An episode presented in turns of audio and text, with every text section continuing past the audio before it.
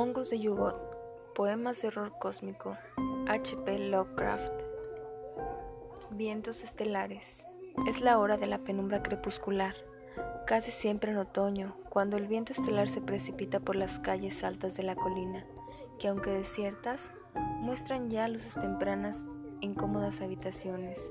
Las hojas secas danzan con giros extraños y fantásticos, y el humo de las chimeneas se arremolina con gracia etérea siguiendo las geometrías del espacio exterior, mientras forma laut se asoma por las brumas del sur.